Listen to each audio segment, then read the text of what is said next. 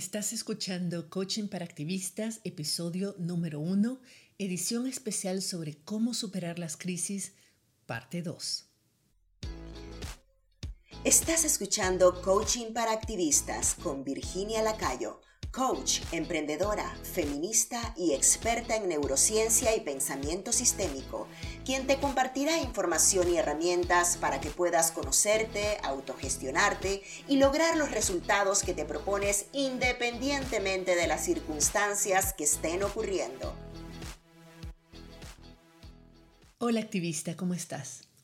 Recuerdo la primera vez que aprendí y realmente entendí que mis pensamientos no son una representación objetiva de la realidad. Es decir, que mi mente no se limita simplemente a describirme la realidad tal y como es, sino que todo lo que yo percibo a través de la vista, el oído, el tacto o el gusto es interpretado y pasa primero por un montón de filtros en mi cerebro hasta producir un montón de pensamientos que tienen sentido para mí y que me parecen ciertos, pero no necesariamente son objetivos. Antes yo creía que si pensaba que algo era así, entonces así era. Creía que todo lo que yo pensaba era verdad y era un reflejo objetivo de la realidad. Hacía, y seguramente te pasa lo mismo, afirmaciones como yo solo digo las cosas tal y como son, o el hecho es que, o algo como, la verdad es que, etcétera, ¿verdad? O lo que realmente pasó fue, o lo que sucede es, todas estas afirmaciones que me atribuían de manera bastante pretenciosa la verdad, como si fuera una única y yo fuera absolutamente capaz de distinguirla sin ningún prejuicio eran cosas que yo me repetía constantemente porque asumía de que lo que yo pensaba que había pasado, en efecto era lo que había pasado. Era obvio para mí y por tanto debía haber sido obvio para todo el mundo.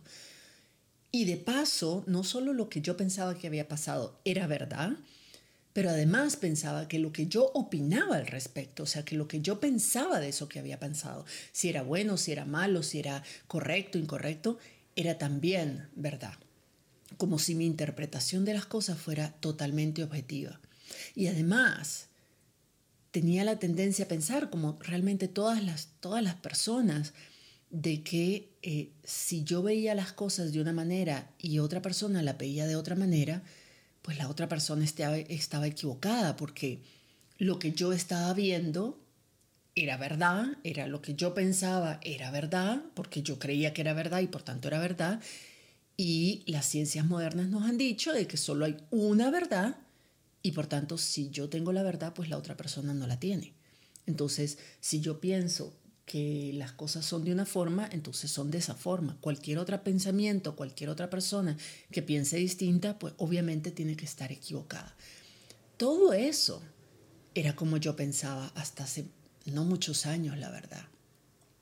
Yo pensaba que entonces si mis pensamientos solo describen los hechos puros y simples y los hechos me causan algún dolor, me hacen sentir mal, triste, estresada, eh, angustiada, ansiosa, lo que sea, y yo decía, ok, si, si lo que yo veo, si lo que yo pienso es lo que es, y eso me está causando dolor, digámoslo así, la única forma de evitar que yo sienta estas emociones horribles es controlando los hechos, controlando lo que pasa fuera de mí, controlando el pasado, porque cuando yo recuerdo el pasado ah, hay momentos dolorosos, entonces tengo que trabajar en el pasado. O peor, tengo que controlar lo que dicen y hacen otras personas, porque yo creía que las personas tenían la capacidad de lastimarme, de hacerme daño, de hacerme sentir triste, de hacerme sentir enojada, de hacerme sentir eh, estresada o lo que sea. Pero el problema con todo esto, no habría ningún problema si eso fuera posible. El problema es que no podemos objetivamente controlar el pasado. Ya pasó, no hay nada que podamos hacer al respecto. Las circunstancias, lo que está pasando, el contexto podemos hacer algo para que cambie después, pero no podemos hacer algo para que en este instante sea diferente o para que no haya sucedido. Y definitivamente, por mucho que querramos creerlo, no tenemos la capacidad de controlar lo que otras personas hacen, piensan, dicen o sienten. No importa cuánto lo intentemos. Yo no sé vos, pero yo por más que trato de que las otras personas hagan exactamente lo que yo quiero todo el tiempo, no hacen caso. Yo no sé, no sé por qué, pero la gente no hace caso. Entonces, si yo pienso de que lo que sucede fuera de mí, el contexto, el pasado, las otras personas tienen la capacidad de hacerme daño y no las puedo controlar, prácticamente lo que estoy pensando es que estoy condenada a sufrir todo el tiempo. Pero la verdad es que las circunstancias y lo que otras personas hacen o dicen no tienen ningún poder de afectarnos. No nos afecta hasta que pensamos en ello y decidimos que eso es algo positivo o es algo negativo. Antes de que pensemos en algo que está ocurriendo o en algo que otras personas hicieron o dijeron, son simplemente hechos y los hechos son solo eso, hechos, no tienen ningún poder sobre nosotros. Te lo repito porque es muy importante. Nada ni nadie puede hacerte sentir de una forma de otra hasta que vos pensés en eso que está pasando, hasta que vos le atribuyas un pensamiento, interpretes lo que está pasando o lo que están haciendo como algo positivo o negativo.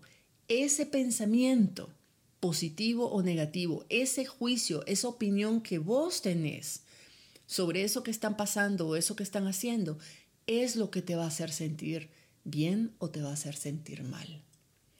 Para darle sentido a las cosas que suceden a nuestro alrededor, nuestro cerebro primitivo, que te hablé de eso en el capítulo anterior, usa como filtro todas nuestras experiencias, nuestros valores, nuestras creencias, un montón de referentes que ya tienen sentido para nosotras, porque lo hemos venido construyendo por años, y entonces eso hace que esos nuevos insumos que estamos recibiendo, esos estímulos que estamos recibiendo desde afuera, busca la forma de que encajen de alguna manera o de otra en nuestros patrones anteriores, en lo que ya creíamos. Entonces decimos, ah, claro, esto es negativo, porque obviamente yo siempre he pensado que este tipo de cosas son negativas y ahora que las veo así, hago la relación y considero que esto es negativo.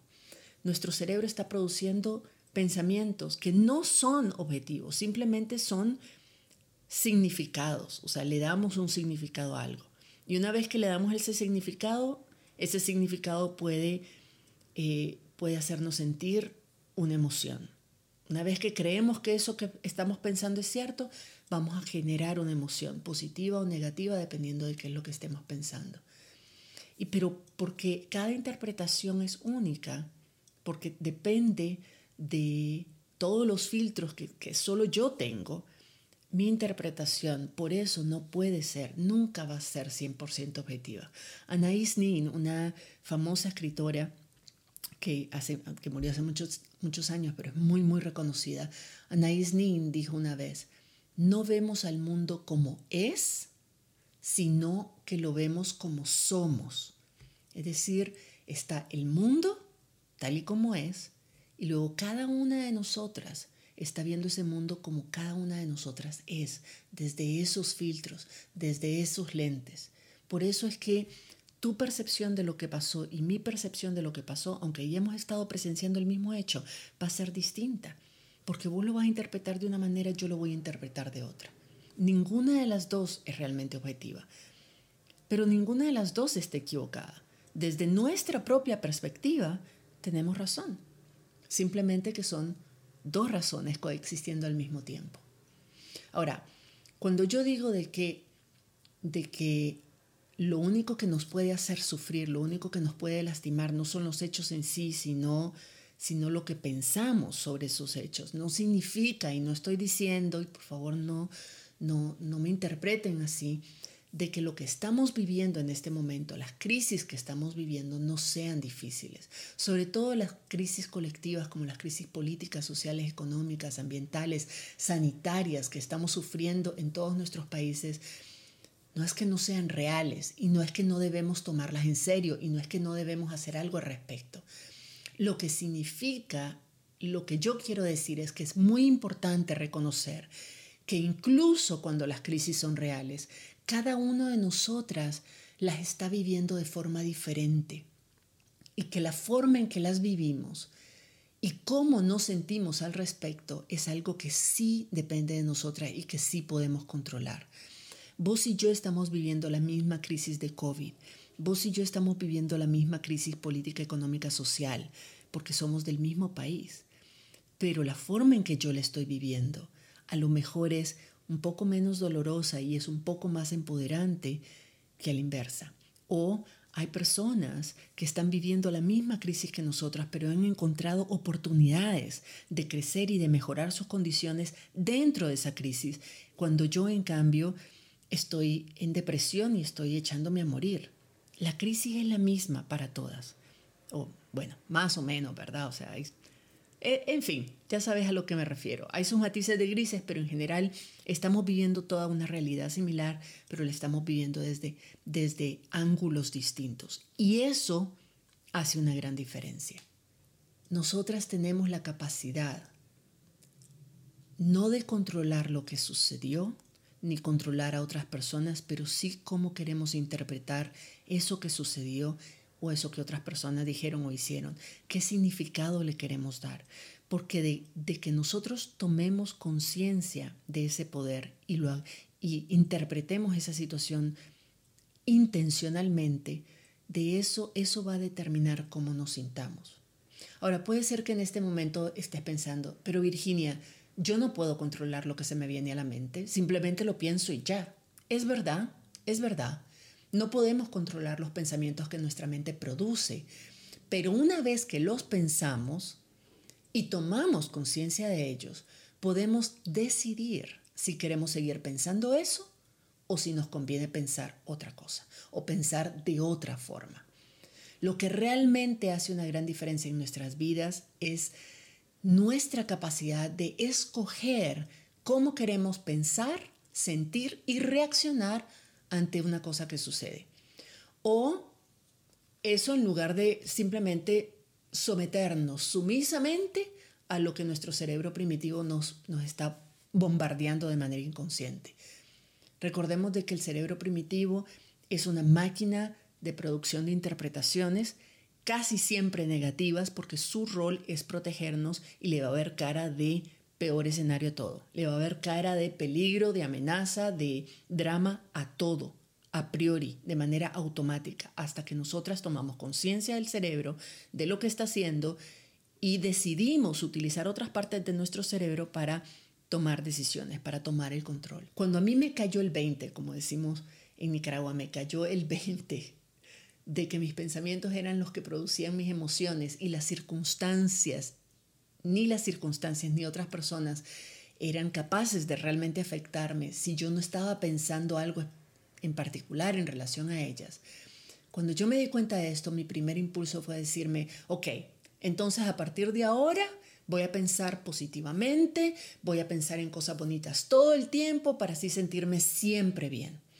Y me agarró la obsesión de empezar a leer un montón de frases positivas y motivadoras que encontraba en internet, las coleccionaba, las descargaba, las imprimía, las pegaba por todo el cuarto, me repetía afirmaciones en el baño todas las mañanas, cada vez que pensaba algo negativo trataba de pensar en lo opuesto. O sea, realmente hice de todo para mantener una actitud zen y una actitud positiva todo el tiempo. Pero para serte honesta, eso me funcionó una de cada diez veces. La verdad es que a mí no me funcionaba y a muchas de nosotras no nos funciona. Pero no porque una mentalidad positiva sea algo que no funciona o sea algo que no sirve para nada o sea algo negativo. No, no, no, no estoy diciendo eso. El problema con este enfoque de la psicología positiva y de la mentalidad positiva, si no se explica bien, y es lo que sucede, que no, no se explica bien cuando, tratamos, cuando la encontramos y, la, y tratamos de entenderla y de aprender de ella, simplemente viendo las redes sociales o el Internet, no tenemos suficientes insumos para entender a fondo qué es lo que hay detrás de ella. Todo lo que llamamos la ley de la atracción, la psicología positiva, la mentalidad positiva, es algo que sí tiene mucho valor, pero cuando lo vemos de manera muy superficial y nos quedamos con lo superficial puede ser incluso contraproducente. O sea, en el mejor de los casos no le vamos a entender y no nos va a funcionar, en el peor de los casos puede ser contraproducente. Porque, porque de manera superficial pareciera que lo que nos invita es anular un pensamiento negativo con otro positivo, sin entender que lo que produce las emociones que sentimos no son cualquier pensamiento, todos los pensamientos. Acordate de que producimos 60.000 pensamientos al día y la mayoría de esos ni nos acordamos ni cuenta notamos que estamos pensando en eso. Los pensamientos que son capaces de producir emociones en nosotras son aquellos que consideramos significativos, o sea, que tienen un significado y que además creemos que son verdad.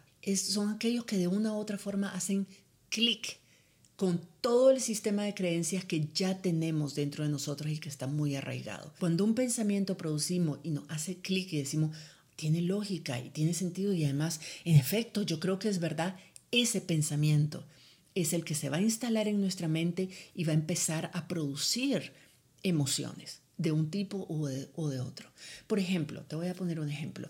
Si digamos que yo he tenido problemas con mi peso toda mi vida. O sea, siempre he estado obsesionado con mi peso, no logro bajar de peso, siempre me he sentido con sobrepeso, lo que sea. Si yo comenzara a repetirme todas las mañanas, tengo un cuerpo espectacular, soy una supermodelo, soy una mujer, tengo un cuerpo divino y perfecto y, 90, 60, 90.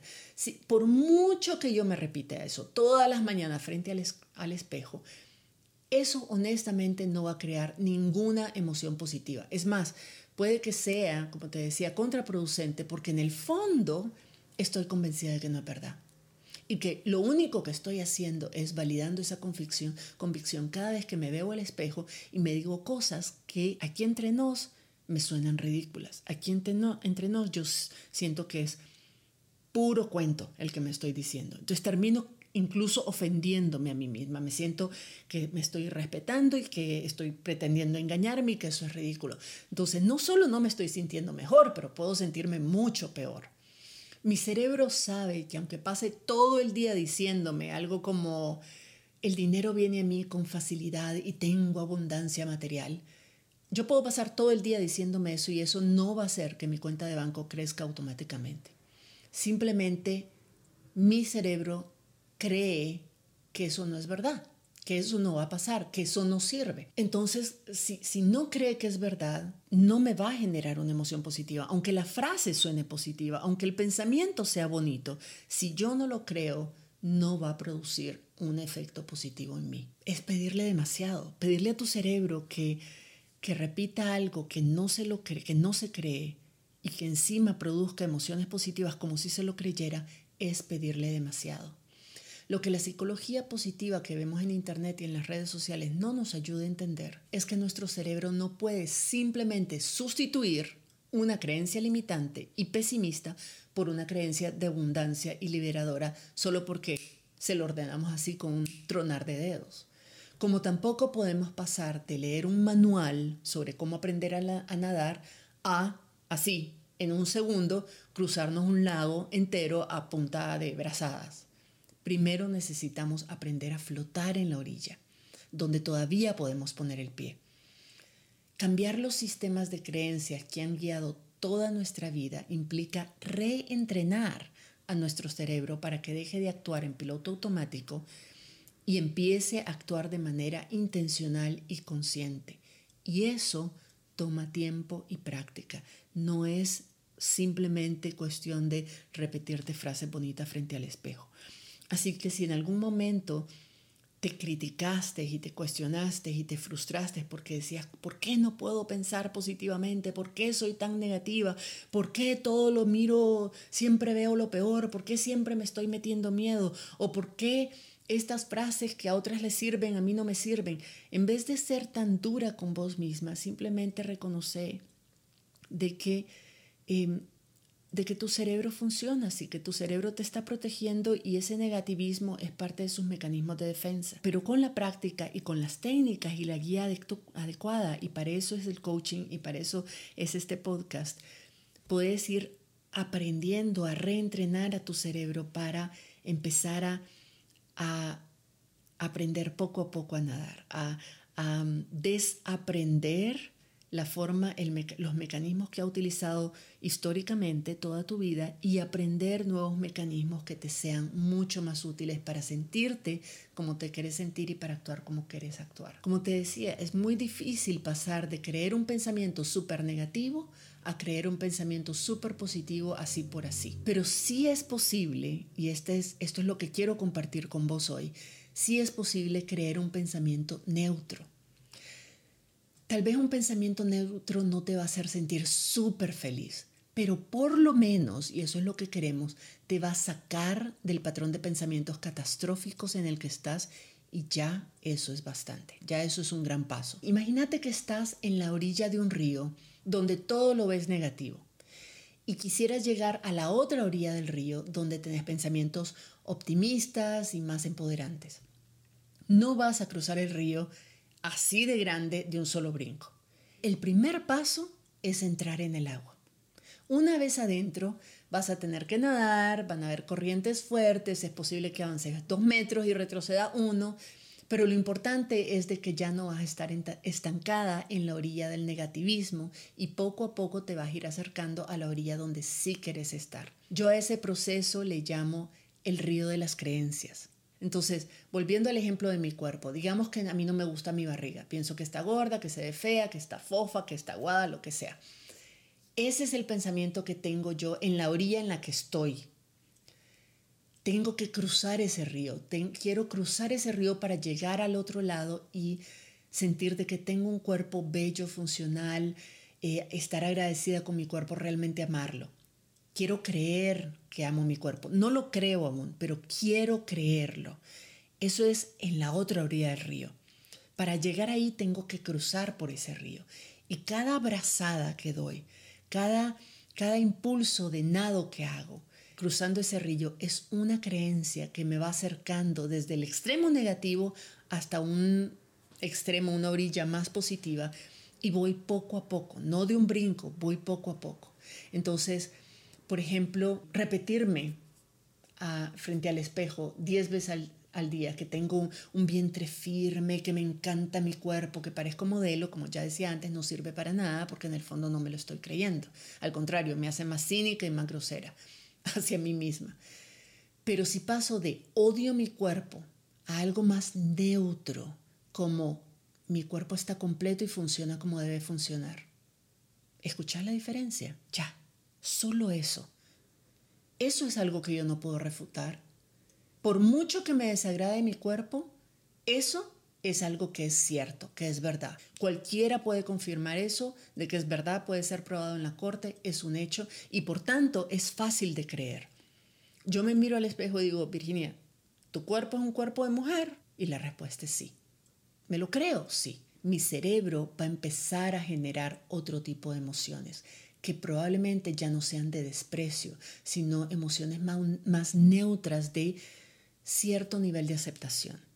Solo repetirme, Virginia, tu cuerpo es un cuerpo de mujer, es un cuerpo que funciona.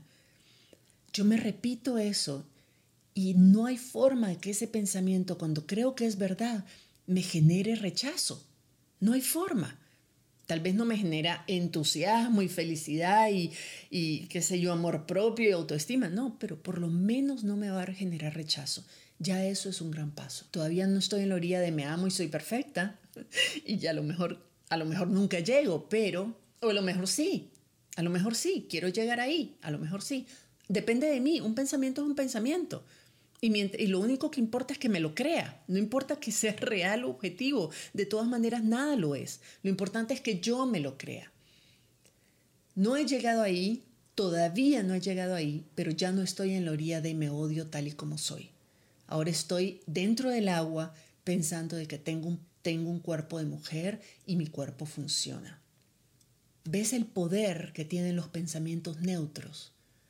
No necesito creer en arcoíris y unicornios para sentirme mejor en relación a, la situación actual que estoy viviendo. Todas y todos somos capaces de identificar un pensamiento negativo y cambiarlo por uno neutro que es igualmente creíble para mí, pero que me sirve más. Cuando te sientas abrumada por tus pensamientos negativos, prueba hacer este ejercicio. Uno, anota en un papel todo lo que estás pensando. Sí, Lo tienes que poner por escrito. Si no lo pones por escrito, tu cerebro te va a dar vuelta.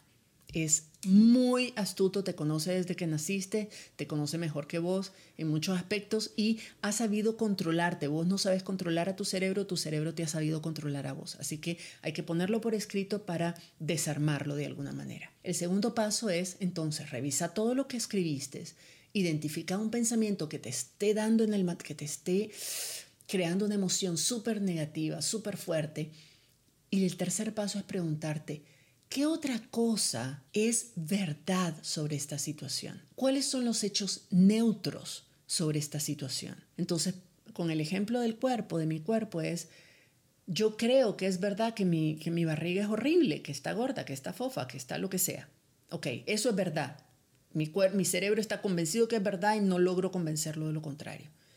Pero también, también es verdad. No necesito creer que lo otro es mentira. Necesito creer que esto también es verdad, que mi cuerpo es un cuerpo de mujer y que mi cuerpo es funcional, que funciona bien. Eso también, yo puedo creer las dos cosas.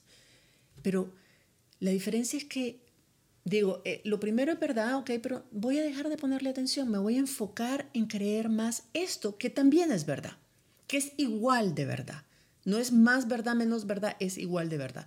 Pero me voy a enfocar en creer esto. Y cada vez que piense que mi cuerpo es horrible, me voy a decir sí, y es un cuerpo que funciona muy bien, que tiene todas sus partes y funciona muy bien.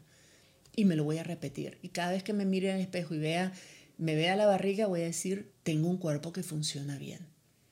Hacerte estas preguntas y experimentar con tantos pensamientos como sea necesario hasta encontrar un pensamiento que se sienta diferente en tu cuerpo. Escúchame bien esto.